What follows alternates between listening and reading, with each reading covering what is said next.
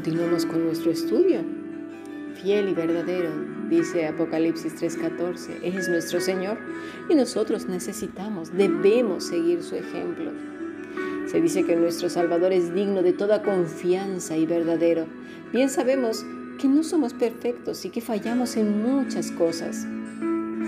Pero hay algunos peligros en los que podemos caer porque hay quienes piensan que una vez salvos somos íntegros, fieles y verdaderos de inmediato, ¿sí? confiables. Y eso no es así. Ayer estuvimos viendo cómo David cayó en dirección hacia la cruz cuando pecó, ¿verdad? ¿verdad? Reconociendo claramente su pecado y la imposibilidad de salvarse a sí mismo y de crear cosas que en su humanidad no son posibles. Aún lo que la RAE dice en cuanto a integridad es muy difícil. Puede ser puntualmente en un momento dado una cosa, pero mantenerse en el tiempo y en el espacio, no. Bueno, con esto queremos decir que por un lado el creyente nacido de nuevo busca entonces vivir apegado al Maestro y ser como Él. Eso es lo que debemos de buscar todos. Desarrollar virtudes que aún en la tierra son difíciles de mostrar a causa de vidas descuidadas. Es ahora que entonces en Cristo necesitamos vigilar más esto. En nuestro nuevo nacimiento necesitamos vivir apegados a Él y mostrar esa excelencia.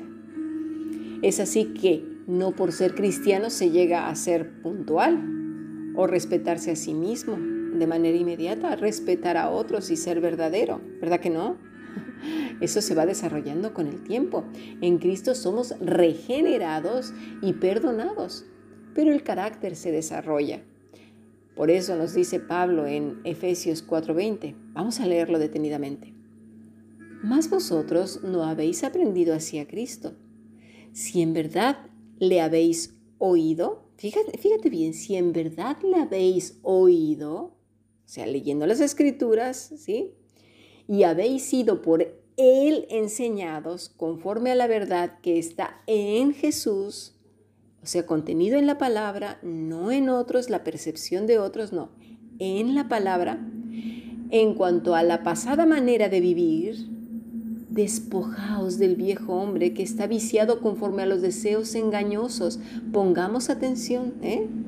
En cuanto a la manera, ¿sí? a la vieja manera de vivir, despojaos. No quiere decir que esto sea automático. Y renovaos en el espíritu de vuestra mente. Vestíos del nuevo hombre creado según Dios en la justicia y santidad de la verdad. Por lo cual, desechando la mentira, hablad verdad cada uno con su prójimo porque somos miembros los unos de los otros. Airaos, pero no pequéis. No se ponga el sol sobre vuestro enojo, ni deis lugar al diablo. El que hurtaba, no hurte más, sino trabaje haciendo con sus manos lo que es bueno para que tenga que compartir con el que padece necesidad. Ninguna palabra corrompida salga de vuestra boca, sino la que sea buena para la necesaria edificación, a fin de dar gracia a los oyentes no contristéis al Espíritu Santo, con el cual fuiste sellados para el día de la redención. Quítense de vosotros toda amargura, enojo, ira, gritería y maledicencia y toda malicia. Antes, sed benignos unos con otros, misericordiosos, perdonaos unos a otros, como Dios también os perdonó a vosotros en Cristo. Hemos leído hasta aquí Efesios 4, ¿verdad? Hasta el versículo 32. Pero ¿Lo hemos notado? Pablo no está diciendo que uno es cristiano y automáticamente todo lo que se hacía antes desaparece y ahora eres un dechado de virtudes. Para nada. Es algo con lo que se tiene que trabajar por amor a Cristo. Notemos que en el versículo 22 que nos detuvimos un poquito, nos dice que nos despojemos. Apotitsemi quiere decir separar, poner lejos, desechar, dejar. ¿A quién? Al viejo hombre el cual está viciado. Fitzeiro, ese hombre se, seca, es arruinado, específicamente figurado por las influencias moralmente depravadas, extraviado. ¿Quién de nosotros que ha sido lavado quiere volver atrás? ¿Quién quiere seguir en el pecado del cual ha sido perdonado, que estaba arruinado, perdido, secándose? ¿Quién se deleite en aquello que Dios aborrece? ¿Quién? Dios no te trajo hasta aquí para que vuelvas atrás. No seas cobarde. Por favor, dice la escritura, ciñete ahora como un varón valiente. ¿De qué te sirve estar llorando y lamentándote, cortándote figuradamente las venas? No así los hijos de Dios. Jehová de los ejércitos, somos guerreros. No cobardes. ¿No, ¿No, te ha dado Dios un espíritu de cobardía, sino de poder, de amor y de dominio propio? Apégate a Cristo. Segunda de Pedro 2.21. Vamos ahora nos, a ver qué nos dice Pedro. Porque mejor les hubiera sido no haber conocido el camino de la justicia que después de haberlo conocido volverse atrás del santo mandamiento que les fue dado. Pero les ha acontecido lo verdadero, el, perdón, lo del verdadero proverbio. El perro vuelve a su vómito y la puerca lavada a revolcarse en el cieno. Pedro mismo nos vuelve a explicar con otras palabras el mismo sentido del nuevo nacimiento. ¿Quién quiere volver al vómito? A revolcarse en el cieno de la amargura, la tristeza, el victimismo, el ay, ay, ay. ¿Quién quiere eso? Por favor, salgamos de ahí, sacúdete las rodillas, levántate, sigue, procede hacia la meta crecimiento, nutrición, desarrollo de carácter y todo como resultado de vivir apegados a Cristo, pero trabajar en ello. Te caíste, levántate. Me caí, vuélvete a levantar. Me volví a caer, vuélvete a levantar. Es que me volví a caer, vuélvete a levantar. Pero es que me volví a caer otra vez y otra vez y no te detengas. Mayor es el que esté en ti que el que esté en el mundo. Esto me recuerda a alguien que desea tener una vida saludable, buen peso y en general verse bien. Entonces todo comienza con un nuevo plan de vida. Dormir ocho horas al cerebro le hace muy bien. ¿Por qué? Porque tiene menos posibilidades de padecer demencias, entre ellas depresiones. Hay que ejercitar el cuerpo, ¿verdad?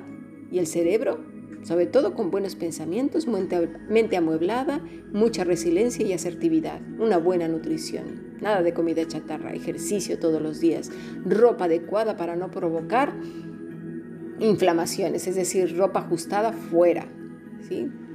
porque tiende a provocar mala circulación y a su vez, pues ya lo dije, inflamaciones y conlleva a otras cosas a largo plazo. Un calzado adecuado para no estropear la cadera, rodillas, plantas del pie, espalda. Buenas amistades para no contaminar el corazón. Paseos regulares para despejar la mente y, y el alma otra vez. En fin, una serie de cosas que como vemos conlleva toda una vida de disciplina y cambios.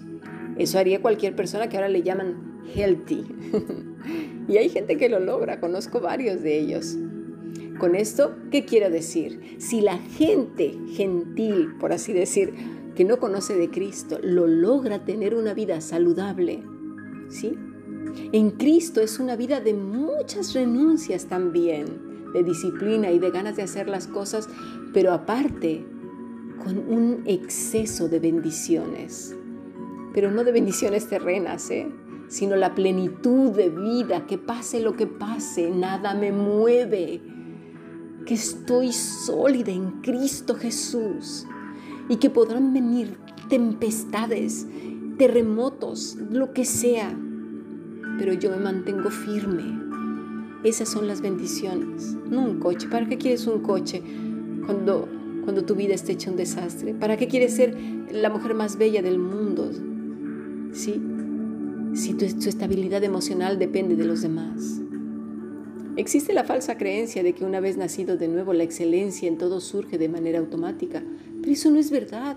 Y de ahí vienen las frustraciones, las acusaciones y las culpas ¿Cómo es posible que sea cristiano y no haga esto, aquello, o que sea así o asá? En realidad es lo mismo lo que nos dice nuestro amado Jesús en Juan 15, del versículo 1 al 6. Yo soy la vid verdadera y mi Padre es el labrador. Todo pámpano que en mí no lleva fruto lo quitará, y todo aquel que lleva fruto lo limpiará para que lleve más fruto. Ya vosotros estáis limpios por la palabra que os he hablado. Permaneced en mí y yo en vosotros. Como el pámpano no puede llevar fruto por sí mismo, si no permanece en la vid, así tampoco vosotros si no permanecéis en mí. Aquí hacemos un paréntesis, no se trata de hacer, sino de ser, permanecer en Cristo. Créemelo, en el momento en que te apartes, vendrán los vientos fuertes, vendrán los rumores, las habladurías, y te derrumbarán. O vendrá simplemente tu naturaleza antigua, indisciplinada, sin carácter, pusilánime, ay, ay, ay, ay, ay, ay, de puras quejas y victimismo, y te aplastará. Yo soy la vid, vosotros los pámpanos. El que permanece en mí y yo en él, éste lleva mucho fruto. Porque separados de mí, nada podéis hacer. El que en mí no permanece será echado fuera como pámpano y se secará y los recogen y los echan en el fuego y arden. Dios no te trajo aquí para volver atrás. Te trajo aquí para poseer la tierra que Él te dio. Levántate, sacúdete las rodillas y sigue adelante a la meta.